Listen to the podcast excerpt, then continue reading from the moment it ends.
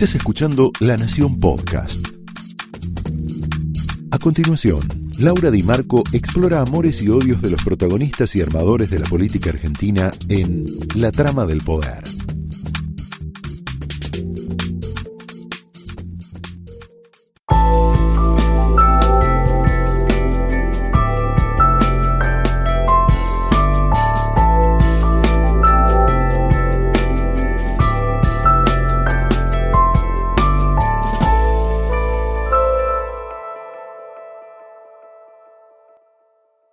Hola, muy buenas noches, bienvenidos a la trama de hoy. Nos vamos a meter en una trama bien intelectual. Es un lujo el programa que tenemos esta noche y te invito a que te quedes porque compara o agarra algo que está en el aire con respecto a qué se juega exactamente en las elecciones de este año, en octubre o en noviembre, si tenemos balotage.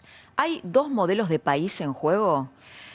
Esta idea de que si gana Cristina Kirchner vamos hacia Venezuela, ¿es realidad? O forma parte de una narrativa del antikirchnerismo.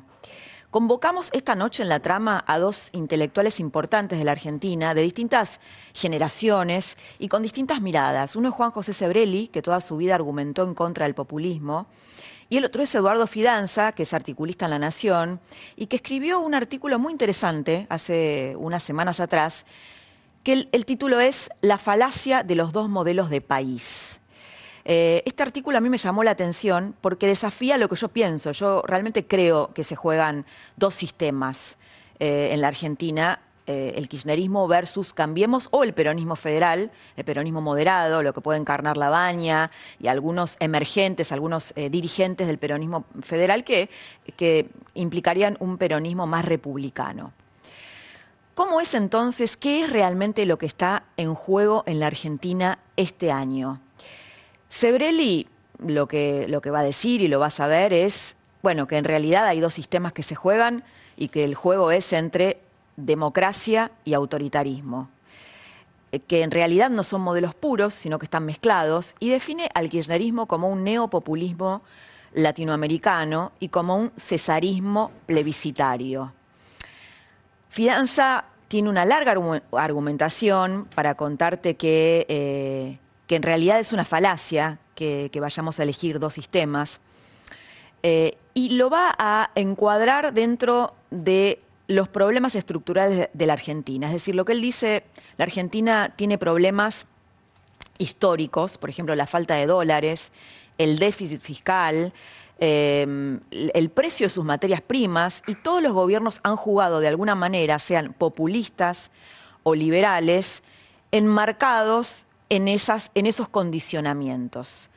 Te lo estoy resumiendo mucho porque realmente la, argumentación es muy fascinante, las dos charlas son muy interesantes, tal vez te hagan cambiar de opinión. Eh, y es un, eh, un, duelo como para meterse de un modo muy intenso por lo que se juega este año en la Argentina. Juan José Sebrelli es el primer protagonista de esta trama que arranca de esta manera.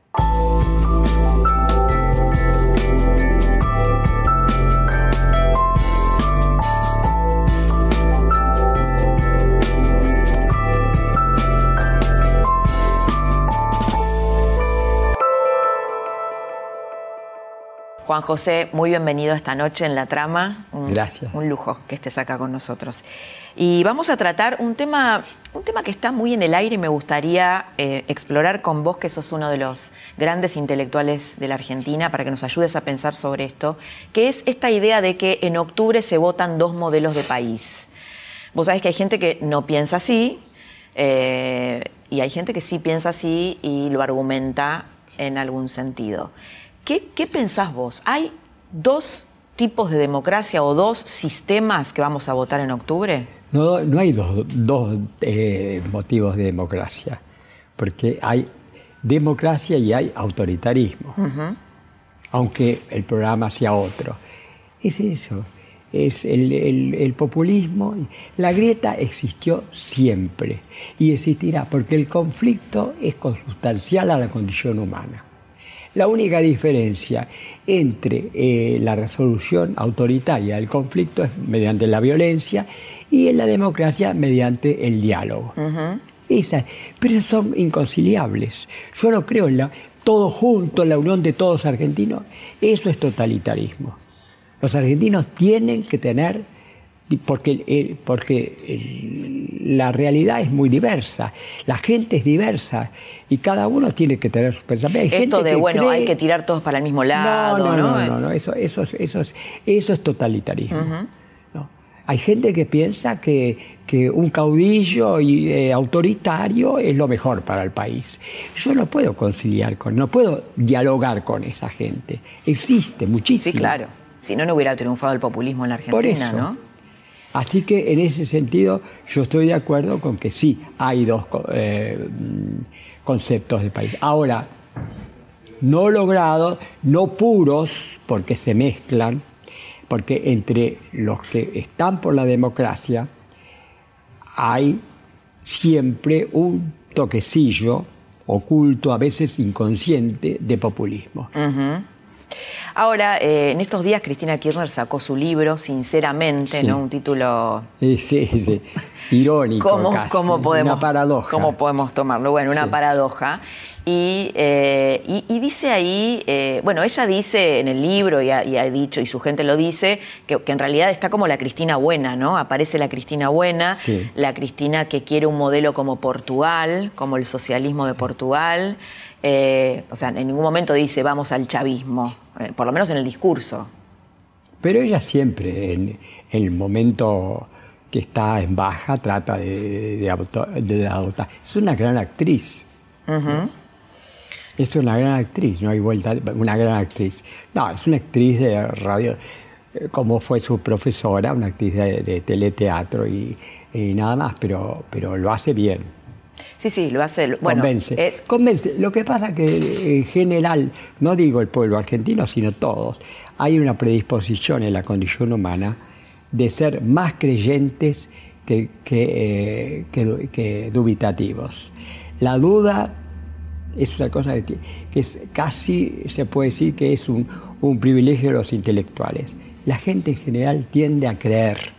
Y si no, no triunfarían, como no se divulgarían los fake news que hoy están de moda.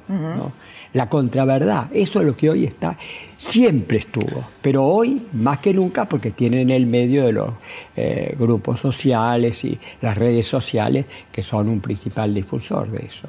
¿Cómo imaginás un eventual gobierno de eh, Cristina Kirchner que aterroriza a muchos, ¿no? Pero bueno, digo, ya que estamos hablando de que hay dos modelos, ¿cómo sería? Algunos que dicen, bueno, no, bueno, no, si, logran, si logran, imagínense, imaginémonos a, Cristina presidente y Kicillof ministro de Economía, mm. y bueno, en pocos meses es Venezuela. Ahora, está la otra alternativa que yo yo, no, yo creo que Cristina se va a presentar, creo, eh, porque no, a mí no me gustan las profecías, sobre, menos en un país como este, que todo cambia día a día. ¿no? Pero en realidad no sería, no sé si son, son proyecciones, ¿no? De algo que también pasó. Yo creo que de acuerdo a la personalidad de ella, de jugadora, que dobla la apuesta cuando, cuando está perdiendo, se va a presentar. Y creo también que difícilmente gane. Y está la otra perspectiva, que es la que puede ganar, que es la perspectiva del peronismo bueno, el peronismo democrático, llamémosle, aunque es un oxímoron. La palabra, es un oxímoron, sí. Bueno, eh, sería, pongamos, la baña, que sería hasta ahora el candidato. Sí, la baña puede ganar, puede ganar con, esa, con ese engaño, pero eh, a los tres meses va a ser un caos total va a ser un caos total porque La Baña no tiene un grupo propio, ni un partido, ni, ni, ni, nada.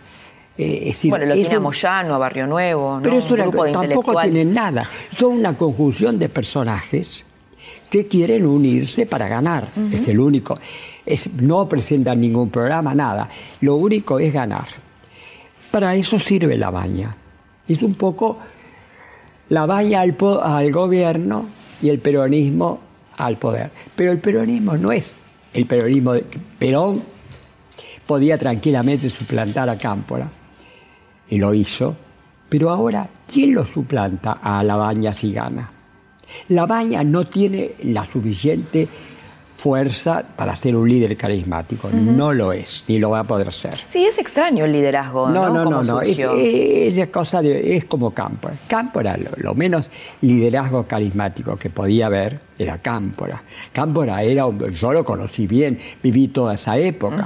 Cámpora era un diputado eh, que decía pavada, que eh, era eh, protagonista de los chistes, los chistes de Cámpora. Nadie hubiera imaginado nunca que hubiera sido un líder ni carismático ni no carismático, no era un líder. Y ganó, y ganó. Bueno, ahora puede también ganar este, la valla. Pero el día que, eh, cuando ganan, los que, los que hicieron, los que le armaron esa, esa coalición, esa pseudo coalición, van a exigir cada uno su propio... Y además están todos todos difieren entre sí, todos difieren entre sí. Ahora se lo ocultan más o menos, pero imagínate, Massa no se va a aguantar no meterse. Si todo el mundo va a querer hacer lo suyo, y no los va a poder eh, conciliar. Bueno, en, cerca de Cristina también, ¿no? Eh, en la fuerza de Cristina en, en Pero la fuerza de Cristina es muy chiquita y muy fanática. Sí, pero por ejemplo, a ver, Alberto Fernández eh, es un hombre que no está de acuerdo con la reforma constitucional que plantea la, Cámpora, ¿no? Que, está, que lo ha escrito sí, yo creo que esa, esa, es la, el verdadero pensamiento de Cristina. la lo que piensa la Cámpora, Grabois, la Cámpora, Grabois, Esta reforma para cooptar la justicia. Sí, sí, sí sí, y para terminar con los medios, lo primero, que, lo primero que va a hacer Grabois va a tomar los canales. El, primer día toma todos los canales y después van a intervenir y después se acabaron los, canales independientes. Eso lo primero que tiene que hacer, porque no ella no puede gobernar con, con, los, con los canales. No, no, lo que quería decirte es que tanto en el peronismo federal, como vos bien lo señalás, en el peronismo que está alrededor de la baña, como dentro de Cristina, de la, del, cristinismo, digamos, también hay dos miradas de países distintas, ¿no? Porque alguna gente que la rodea a ella, no sé si Alberto Fernández eh, querría ir hacia Venezuela, no lo sé, pero entiendo que no. no, pero, pero bueno sí, sí los, los más allegados a ella. En este momento, Grabois. Grabois y la Cámpora. Eso es Cristina. ¿Cómo evalúas la Fernández aparece a último momento. Sí, sí, Él era un antiquinerista, un anti, sí, un anticristinista. Un anticristinista, claro, era un nestorista. Nestorista, por eso. Y eso se va a dar, esa grieta se va a dar. ¿eh? No, bien, no bien tomen el poder. Es decir, hay, grieta dentro de la grieta. Grietas cualquiera, cualquiera de las alternativas que ganen, el resultado va a ser caótico. Ahora, eh, dentro de Cambiemos, eh, también hay eh, Dentro de Cambiemos hay cierta prolijidad por ahora. En lo político, muy prolijo. En lo económico, decididamente un fracaso, ¿no? ya no hace falta decirlo. Pero bueno, con un segundo, un segundo mandato, a lo mejor encuentran el camino correcto. Pero son políticamente son más correctos. Sí, sí, tienen una mirada más eh, uniforme, ¿no? de país, de una aspiración a una democracia liberal. tienen un programa de país, la República, eso lo tienen. Los otros no lo tienen, porque el verdadero pensamiento de ellos es el populismo autoritario y demás. Y no lo dicen, no lo pueden decir. Así que, y como vos decís, no sabemos cuál de las dos vías va a triunfar, si la kirchnerista pura o la, la, tímida. Sí, sí. ¿Por qué pensás eh, que con todos estos argumentos que vos estás dando hay muchos periodistas, intelectuales, que creen que esta idea de que si gana Cristina vamos a Venezuela es un relato del antikirchnerismo para meterle miedo a la gente? ¿Hay un argumento en ese sentido? Bueno, no, no hablo de gente kirchnerista, ¿eh? sino de análisis que dicen, bueno, esto es un argumento del antikirchnerismo. Eh. Pero eh, Cristina se considera, es partidaria no solamente de Chávez, sino que sigue apoyando a, Maduro. Y elige, y elige como lugar de retiro y que va a ser su lugar de destierro, sin duda Cuba, porque ya Venezuela es demasiado caótica. Así que, ¿por qué pensamos que va a ser otro, eh, es muy coherente la, política. Ella tiene un discurso coherente, le, acusa nada más que de no tener. Ella sí lo tiene. Ella lo tiene perfectamente. En los últimos años. La ¿no? línea. Porque antes no era así. Sí, sí. son muchos años ya que está en el gobierno. La línea Irán, Cuba, Venezuela y demás son los países amigos de ella. ¿Por qué pensamos que va a gobernar de forma distinta? Juan José, hay una parte del libro de ella en donde dice, le hace una crítica a la política económica de Macri, pero para los votantes de Macri, ¿no? Ella le dice, Macri podía haber hecho un, haber desarrollado un capitalismo eh, apoyándose en el sector agroexportador y poniendo retenciones escalonadas, pero eligió el caranchismo financiero. No, bueno, yo no soy economista, no me voy a meter en detalles, pero yo creo, yo tengo otra, teoría, que lo que le pasa a la Argentina le está pasando en menor medida, porque la Argentina ya, ya venía mal desde hace 80 años, a los otros países menos, pero no solo a los países de América Latina un ejemplo inmediato, el suicidio de Alan García. Alan García era un hombre fundamental en, Perú, tuvo dos veces gobierno, el primero populista y el segundo democrático liberal. Y era un hombre inteligente, se mató porque sabía que no podía hacer nada, que no podía hacer nada.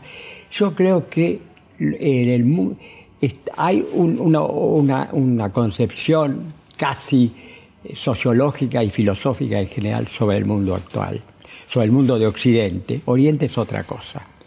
Oriente está en otra.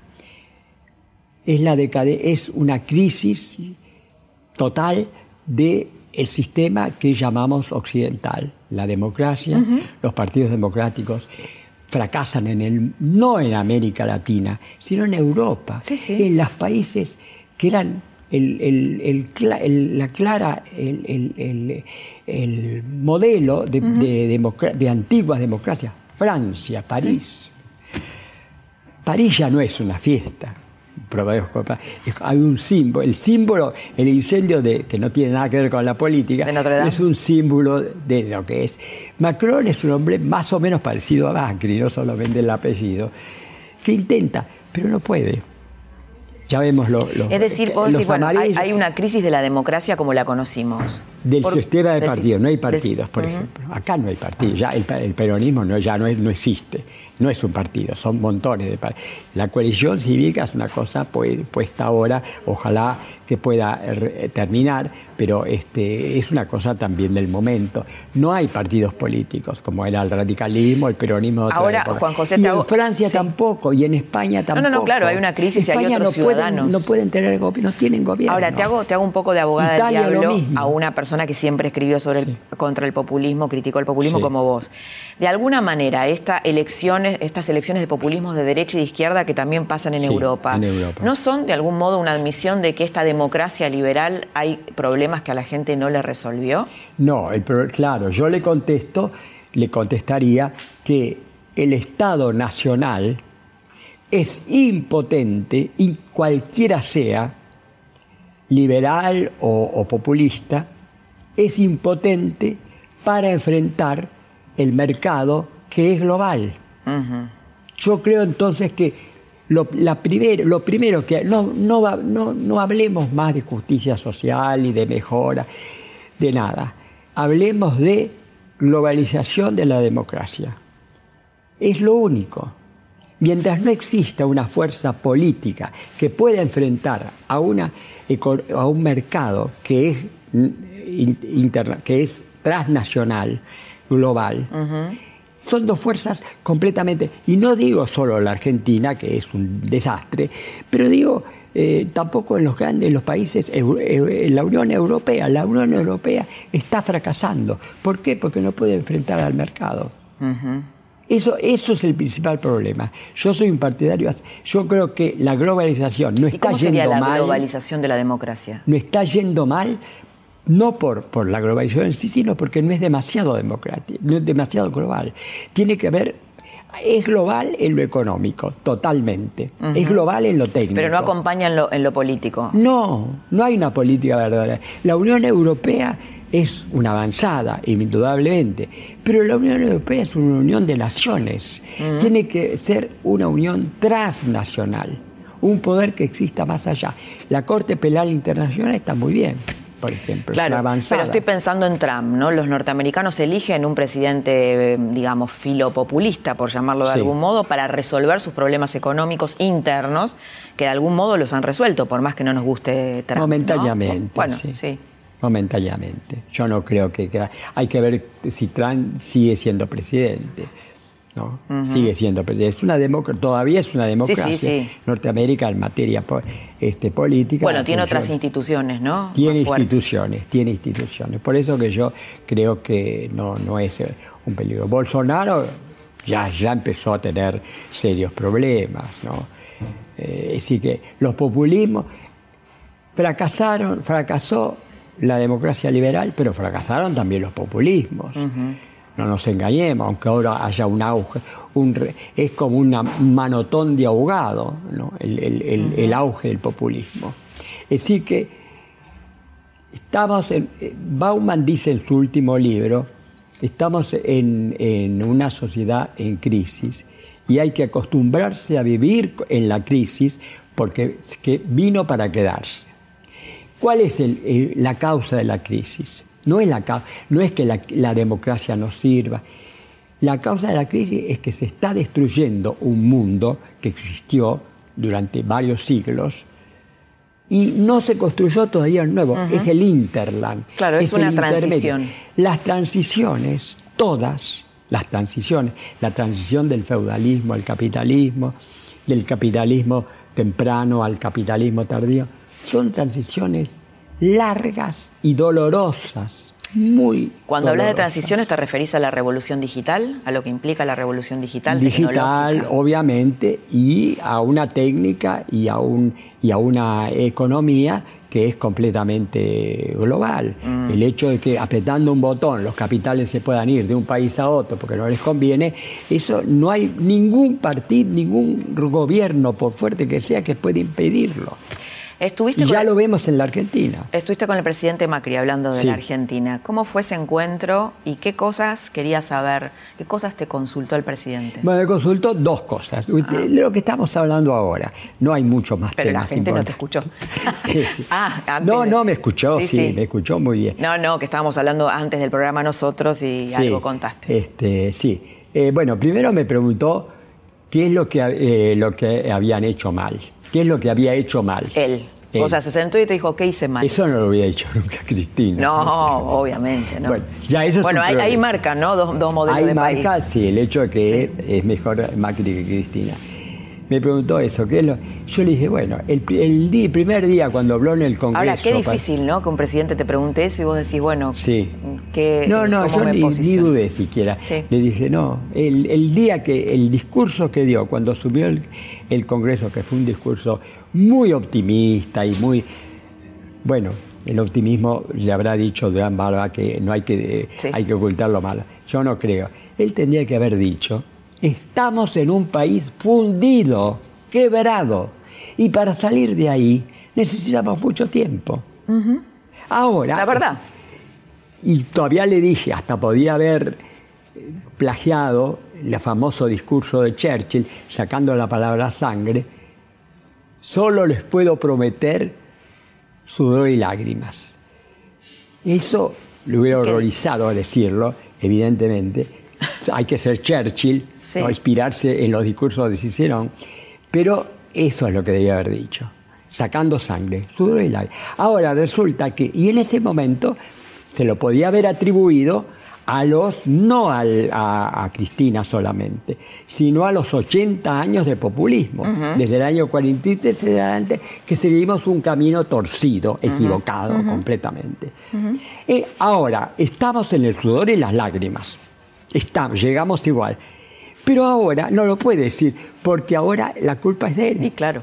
se le van a echar la culpa a él. ¿Y eso perdió la oportunidad. ¿Qué dijo él cuando vos le planteaste eso? ¿Cómo lo tomó? Se quedó callado. Sí, no, no, no, no, no, me, no, no, no se molestó, no, no quedó arruinado. No, al contrario, aprobó eso. Esa era una de las preguntas. Y la otra pregunta, realmente un poco eh, sonriente, que a un ensayista como yo, que no es economista ni nada, eh, es un, estudioso de la política, más vale desde un punto de vista filosófico, le pregunto, me preguntó Eh, ¿Y qué hay que hacer para salir de la inflación? Ajá. Un tema muy Sí, técnico. un, un tema que lo desvela además, ¿no? Sí, Ay. lo desvela. Y yo, yo estaba, estábamos tres, eh, estaba mm, Pablo Beluto, El ministro de Cultura. el, ministro, el secretario de Cultura.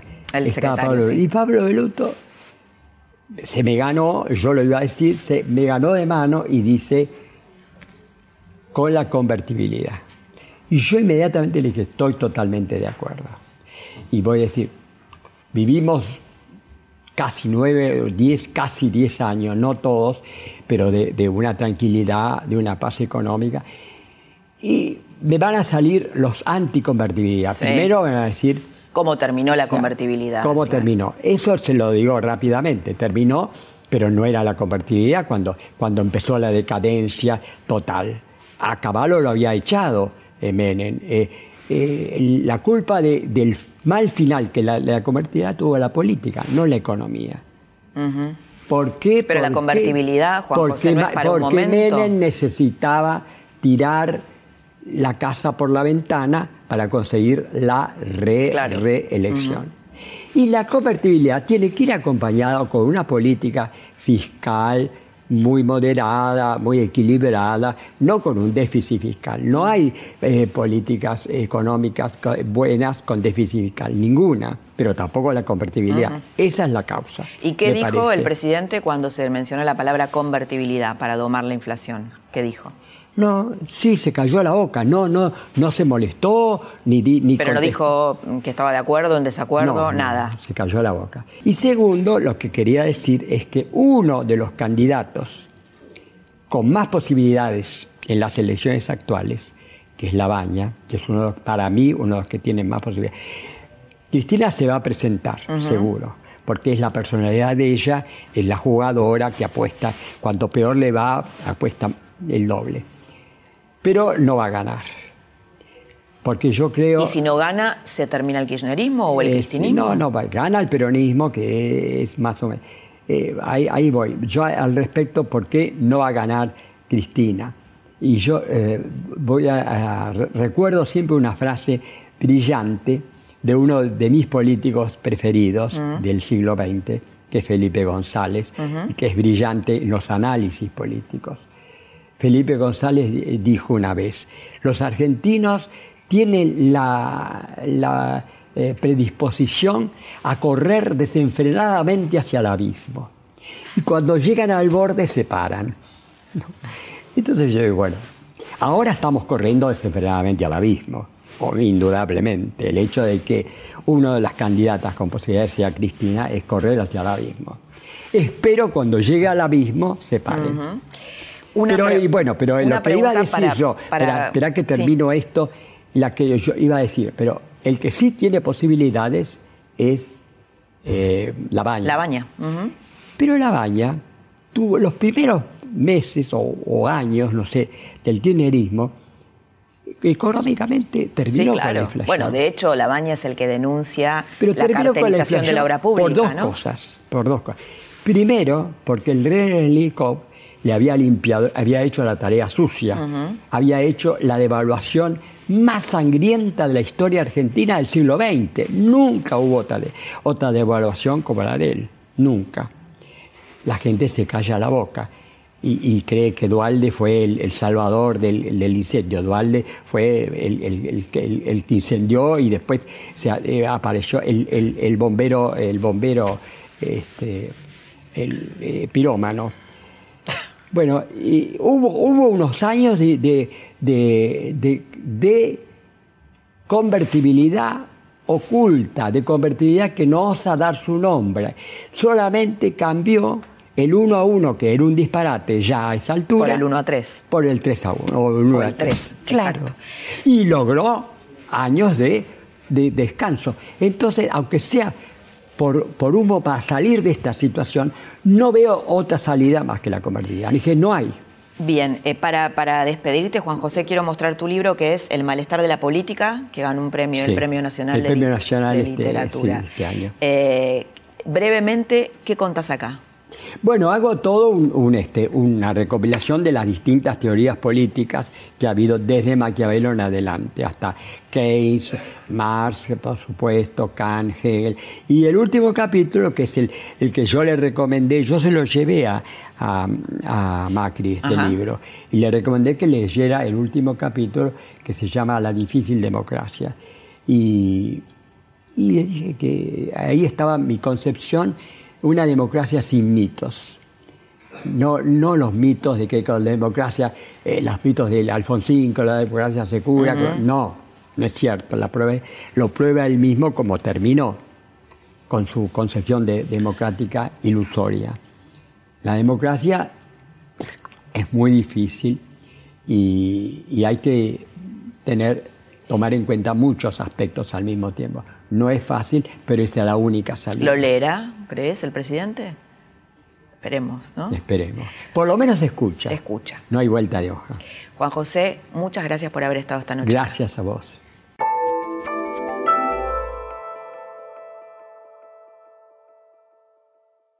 Hasta acá escuchaste a Sebrelli que tiene muchos argumentos que utiliza el mundo antikirchnerista para explicar esta elección.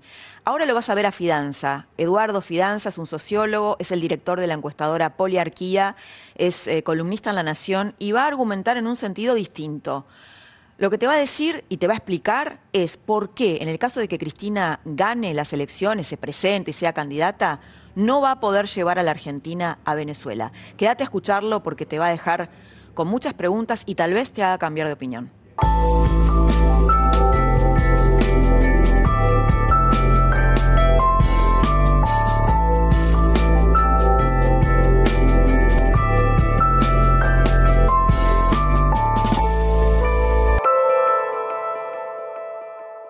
Eduardo Fidanza, muy bienvenido esta noche a la trama. Un placer. Muchas gracias por, por haberme invitado a este programa. Ya que yo voy poco a la televisión. Sí, pero bueno, nosotros hemos hablado mucho, muchos años sobre, notas y cosas, y hacía mucho que no hablábamos. Y me pareces una persona sumamente lúcida, original, y que plantea cosas por fuera de la grieta. Y por eso también te convocamos esta noche, mm. porque la pregunta que, que, nos hacemos es, ahí está muy instalado de que este año elegimos dos modelos de mm. países. Y hay argumentos de un mm. lado y del otro. Y vos escribiste una columna que a mí me gustó mucho en La Nación hace un par de semanas atrás, donde decía la falacia de los dos modelos de país, algo así, ¿no? Mm. No sé si era exactamente así, pero algo así. Eso se llama así. Bien. ¿Por qué la falacia? Ya que me das la oportunidad de ampliar, porque en 5.000 caracteres hay que condensar mucho, te diría esto.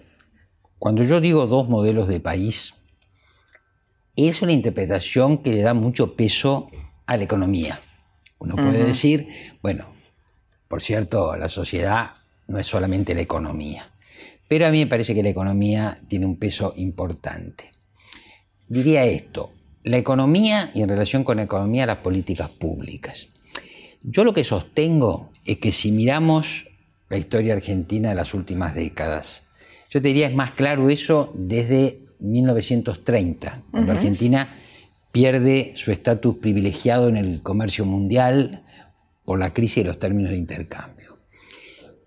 Uno que encuentra allí, encuentra que en la sucesión de gobiernos, unos de ideología liberal, otros podemos decir, para simplificar, pero en términos generales de ideología más populista. Bueno, eso es lo que supuestamente se elige, ¿no? Este Exactamente, esto que llamamos los dos modelos de país. Uno lo que ve es un rango muy amplio de debates, de pasiones y de desacuerdos en el registro que podríamos llamar ideológico. Sí. Como que hay escuelas distintas, visiones distintas. Por cierto, esto abarca no solamente la economía, sino el conjunto de la sociedad. Creo que eso incluye una interpretación sobre lo que es la democracia, las instituciones, pero también claramente la orientación económica, que uno la podría distinguir entre lo que llamaríamos eh, orientaciones pro mercado y orientaciones pro Estado.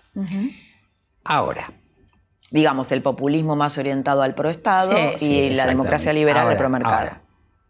este rango de polémicas ideológicas muy apasionadas, muy intensas, muy negadoras de la presencia del otro, Cuando uno va al nivel de las políticas públicas que aplicó este país, vas a encontrar un rango mucho menor de disidencias, porque las políticas públicas y las políticas económicas, y sobre todo a partir del 30, antes también, pero a partir del 30 se encuentran con problemas estructurales eh, de este país, a los cuales tienen que enfrentar con una caja de herramientas o de instrumentos que no son muy distintas. ¿Por qué? Por ejemplo, la falta de dólares. Claro, exacto, porque yo digo, síntoma, en determinado momento del ciclo económico argentino, el país se queda sin financiamiento en dólares y no puede resolver cómo financiarse. Entonces, la fuente de financiamiento eh, puede ser la deuda externa, la fuente de financiamiento puede ser la emisión y, por cierto, la inflación. Bueno, podría ser la generación genuina de riqueza, bueno, pero no le alcanza. No le alcanza, porque básicamente tiene un sector dinámico, generador de divisas, que es el sector agropecuario, que sin embargo es un sector dinámico que no es tomador de fuerza de trabajo. Mientras que tiene la industria, que siempre está más protegida, que es eh, ofertadora de, puestos de trabajo, pero digamos que no ha tenido la capacidad, la posibilidad de que se diseñó la sustitución de importaciones de tener un nivel competitivo internacional.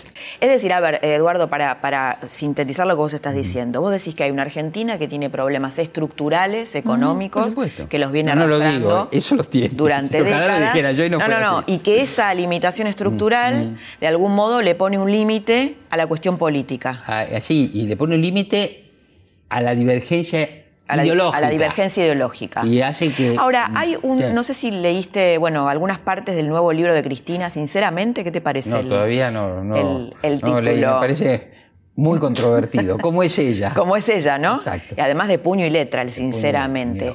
Ella dice algo que a mí me llamó la atención porque es una crítica hacia, te diría, los votantes de, Macri, no hacia mm. eh, sus votantes. Ella dice, Macri vino, Macri podría haber hecho un capitalismo, eh, un ah, el desarrollo del capitalismo, disciplinando al sector agroexportador a través de retenciones escalonadas, pero eligió el caranchismo financiero. Sí, la liberación financiera. Claro. Sí. Eh, digamos, porque Macri vino a hacer esto, ¿no? Vino a desarrollar un mercado.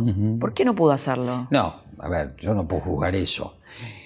Ahí vos tenés, dentro de lo que es mi hipótesis, unas políticas públicas que se sucedieron. Es cierto que Macri, fiel a su orientación hacia el mercado, impulsó la liberación, la liberalización de los mercados financieros, ah, le quitó eh, retenciones a la minería, le quitó retenciones al agro.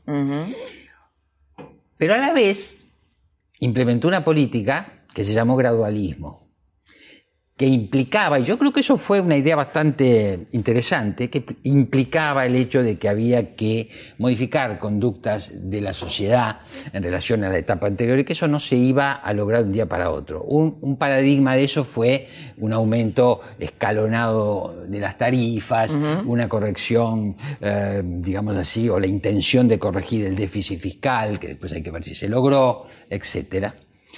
Ahí vos volvés, volvés a ver un mix entre medidas liberales y medidas más pausadas. Y ahora, yo no quisiera que esta hipótesis hubiera confirmado de esta manera. ¿Cuál es el programa o el mini programa para llegar a las elecciones?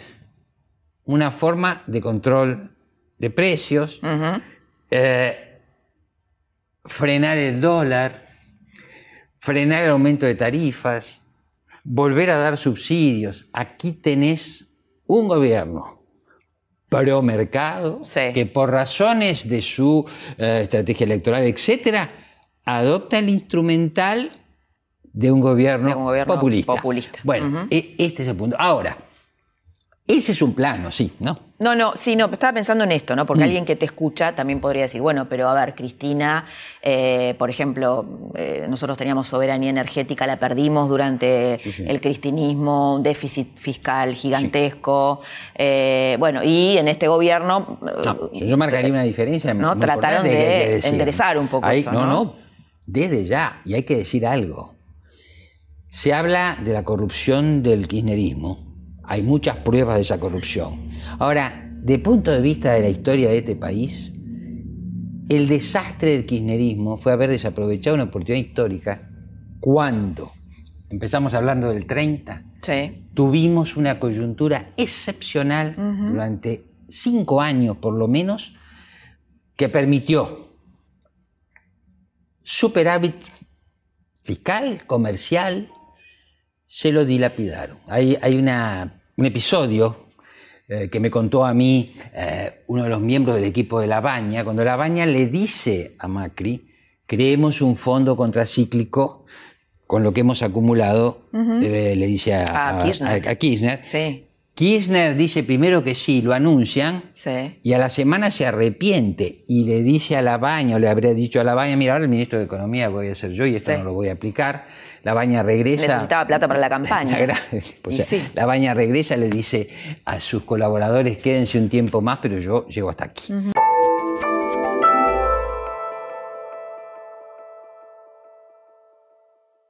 Ahora, Eduardo, te traigo al, terreno eh, estrictamente político, ¿no?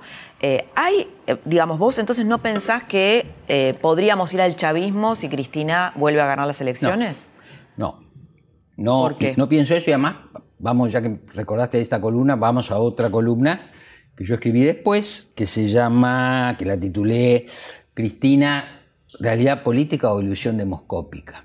Y yo creo que, y acá hay que entrar un poco el tema de las encuestas, yo lo que digo es, este es un país que en la coyuntura corta se mueve dependiendo de las cifras. Todos los días el riesgo país, todos los días el valor de la tasa de interés, todos los días la popularidad de Macri y de Cristina en su intención de voto. Es un país entregado a las cantidades y no a las calidades. Ahora bien, de estos valores numéricos, uno de los proveedores principales es lo que se llama la demoscopía, o sea, la ciencia, o, perdón, o la parte de la ciencia política que se dedica a los estudios de opinión me parece, yo lo sostengo ahí, sobran encuestas, falta análisis sociológico de la política. Se suele decir, la encuesta es una foto. Un sociólogo, que también le recomiendo a tus televidentes, Pierre Bourdieu, escribió una vez una nota, un artículo, se llama La opinión pública no existe. Dice, hay tres problemas de la opinión, de la opinión pública. Uno es que muchas veces las encuestas ponen la agenda. Cuando yo pero Eduardo, no entiendo eso que tiene que ver con que no vamos al chavismo. ¿Sabes por qué? Sí.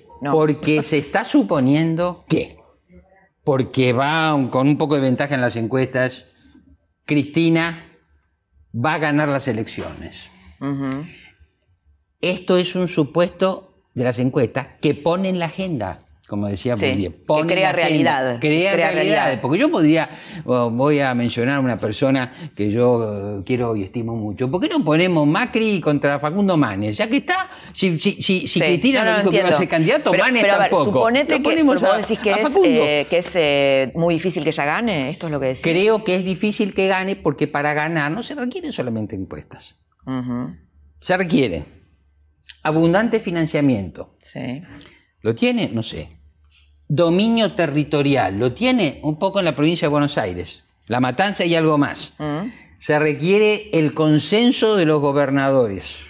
Se requiere la simpatía y el apoyo de las corporaciones. De los factores de Empresarios, sindicatos, iglesia. ¿Los tiene? Bueno, cuando ella demuestre que además de las encuestas prematuras, tiene todo esto, lo pone en funcionamiento bueno, entonces habrá que reconocer que es imbatible y habrá que reconocer un fenómeno político hasta que no lo tenga. Está bien, pero digo, yo, eh, esta idea de que si ella gana, por ejemplo. Y después el chavismo. Claro, ella ha dicho, bueno, que no está en algunos discursos, que la división de poderes es obsoleta, sus hijos políticos de la cámpora hablan de una reforma constitucional mm. eh, para democratizar la justicia o cooptarla. Esas son las afirmaciones más fuertes. Yo quiero decir. Ahora habla de Portugal. Claro, pero para. A ver. Para que Cristina nos llevara al chavismo, hay que suponer que los otros no juegan no juega la situación política internacional, no juega el hecho que tenemos al FMI adentro y si lo sacáramos afuera, Argentina se queda sin financiamiento. Acá hay un punto importante en este debate que apasiona de la grieta. El país, esta es una situación crítica, el país es un paciente que está con un respirador artificial que se llama Fondo Monetario. Se lo sacan y fallece, o se lo sacan y tiene una crisis terminal no tiene acceso a financiamiento internacional y por lo visto con el riesgo país donde está no lo va a tener por ahora.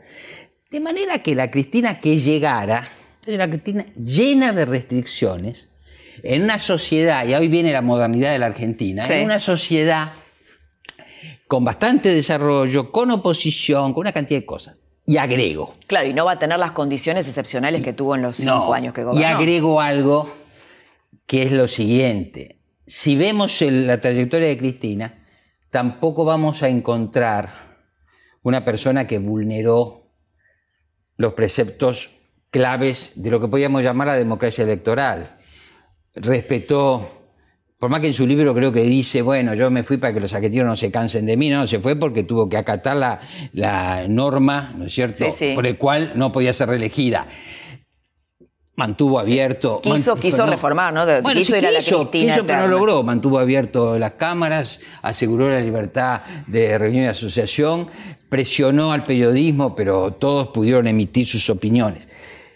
Chávez venía de, un intento de golpe de Estado. Las condiciones son las otras. La sociedad venezolana es, otra.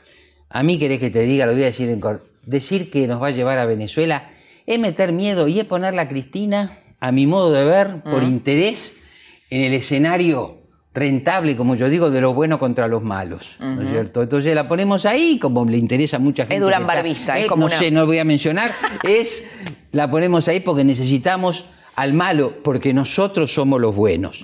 La verdad, me parece poco imaginativo y no me parece muy responsable. Pero claro, eso es ir en contra de las cosas que más se dicen, de las cosas que más se analizan. Sí, las que más rinden, ¿no? las que, más, rinden. Pero es una idea que la gente prende mucho. ¿Sabe por qué prende? Porque nos sentimos cómodos en posiciones más fundamentalistas que abiertas. Pero hay una cuestión, y ahora enlazo con otra cosa que yo estuve pensando. La Argentina carece, la dirigencia argentina, los gobiernos carecen de lo que yo llamo super yo administrativo. Es decir, esto no es solamente. Piensa siempre mezclando no, No, bueno, pues ¿sabes qué pasa? Ideología ya hablamos, tenemos política. En otros países se discute, pero resulta que hay un nivel que se llama la administración pública, con expertos que no permiten que la discusión ideológica se traslade a la cuestión administrativa. Y yo de ahí digo esto, ¿Por qué los Kirchner hicieron lo que hicieron, lo que hablamos? Mm. Y Evo Morales a la izquierda y Sebastián Piñera a la derecha no se lo permitieron, porque hay una conciencia administrativa. Y de la conciencia administrativa. Una burocracia administrativa. Hay una burocracia, por supuesto, ¿no es cierto? Entonces hay. Ahora, Argentina tiene que resolver cuestiones. No es que la burocracia administrativa te tiene que llevar a los brazos del Fondo Monetario o tiene que significar este, que triunfen las políticas que propugna el señor Esper. No. La conciencia administrativa depende de una orientación ideológica general y de, una, de unos consensos políticos por el cual vos te das determinados lineamientos a mediano plazo. Bueno, tenemos mucha ideología, tenemos poca política, si política es el logro de algunos consensos básicos, y tenemos cero administración. La última, como para terminar esto de los consensos, ah. ¿sí? hay unas, algunas cosas que circularon de la conversación entre Macri y Lustó en los últimos días, donde supuestamente Macri le dice a Lustó eh, que no sabe cómo bajarse ¿no? Eh, de su candidatura supuestamente, es lo que... Yo no estuve ahí. Bueno, pero ha, circulado eso. ¿Es eh, viable o te parece, ya que vos decís, bueno, no creo que este país pueda salir adelante eh, si gobierna alguno de los dos jefes de la grieta. Este plan que circuló de Macri dando un paso al costado y eh, dejando o a María Eugenia Vidal o a Larreta como candidatos? No lo sé. Digo, ¿podría funcionar como lo que estás diciendo de la baña o no? No lo sé. Es una de las posibilidades que se barajan en la charla que damos nosotros. Es uno de los escenarios llamado como hecho periodismo lo ha bautizado el plan B corta. El plan B corta, sí. Ah, es cierto que María Eugenia Vidal y los Reyes de la Reta tienen mejor imagen eh, que el presidente, pero eso requeriría eh, una, digamos así, un abandono del proyecto de Macri y resolver un tema, que es qué pasa si el jefe político, en esto el presidente, tiene un gran deterioro de imagen cuando alguien de su propio riñón inicia una campaña y lo que es rentable es cuestionarlo a fondo, pero este candidato no puede hacer eso. Hay un ejemplo histórico que es uh, Angelos. En una circunstancia muy difícil, Angelos inicia una campaña con ideas, pero con un respeto lógico al que era su jefe político en ese momento, y eso no le alcanzó. Bueno, Scioli, ¿no? Scioli tampoco puede hacer eso. sí, es un poco distinto, pero puede ser. Va a depender de lo que ocurra en los próximos días, meses. Eh, cambiemos, PRO está involucrado en una lucha por el poder habilitada por la Constitución. Te, ¿Te, animas a un pronóstico de quién, quién va a ganar? ¿Quién podría ganar? Yo vuelvo a algo que es un poco del punto de vista. No, no quién sería conveniente, sino quién va a te digo algo, te yo digo las encuestas antes que empiece la campaña te pueden decir dos cosas. ¿Cuánta gente va a votar a la oposición y cuánta gente va a votar al oficialismo? ¿Y cuántos indecisos? ¿Cómo? ¿Y cuántos indecisos? Sí, y eso está a 60 a menos de 30. Lo otro es lo que llamamos, ¿usted va a votar seguro a fulano? Puede ser que lo vote, no lo va a votar nunca. El peronismo federal tiene menos votos seguros, pero mucho más votos probables que los otros dos. Quiere decir que su techo es más amplio. eso es porque su opción eh, no está tan polarizada y hay mucha gente, vuelvo, que no quiere entrar en la grieta. Tiene que resolver su interna, pero yo le asigno chances. Tampoco se las quito al gobierno, que se reivindica como que sabe hacer campaña, pero sí la economía y sobre todo la inflación no revierten, va a ser muy difícil encontrar razones para votar a Macri. Y ahí yo le veo al presidente otra dificultad, que no se la debemos atribuir, es, tiene que ver con su historia. Sí. Los empresarios en el gobierno se llevan bien con coyunturas tranquilas. Mm. O con el deseo de progresar, o con expectativas positivas. Porque la gente dice, bueno, un empresario es eficiente, es moderno, sí, pero además este presidente no se lleva bien con los empresarios. ¿Cómo? ¿No se lleva bien Macri con los empresarios? No, no, pero yo me refiero el votante con un presidente empresario. Tengo expectativa ah, de progreso y este hombre cuando las expectativas se revierten y la situación se vuelve dramática y la gente empieza a sentir que pierde su capacidad eh, de, económica.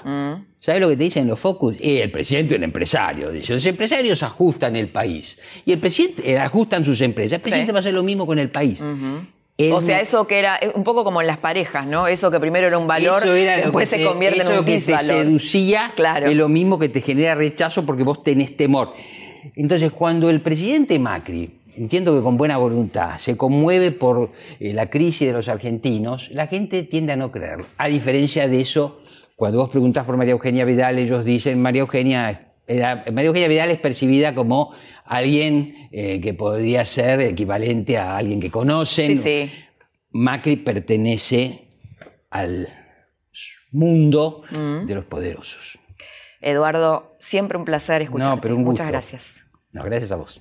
Después de escuchar a los dos me quedo con dos ideas. Sebrelli, que argumenta y muy bien que en el triunfo de, de Cambiemos, en el triunfo de una opción democrática, se consolida la República Democrática. Y en el triunfo de Cristina Kirchner es un regreso a los 70 años de populismo que tuvo la Argentina, que no solamente un sistema político, sino un modo de pensar la Argentina, un modo de ser.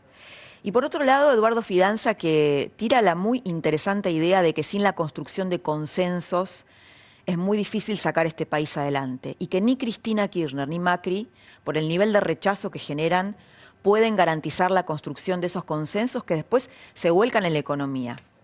Dos ideas para que te quedes pensando.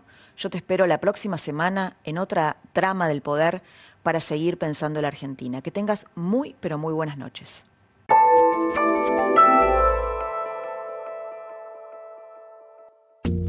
Esto fue La Trama del Poder con Laura Di Marco, un podcast exclusivo de La Nación. Escucha todos los programas de La Nación Podcast en www.lanacion.com.ar. Suscríbete para no perderte ningún episodio. Estamos en Spotify, Apple Podcast, Google Podcast y en tu reproductor de podcast favorito. Seguí escuchando La Nación Podcast.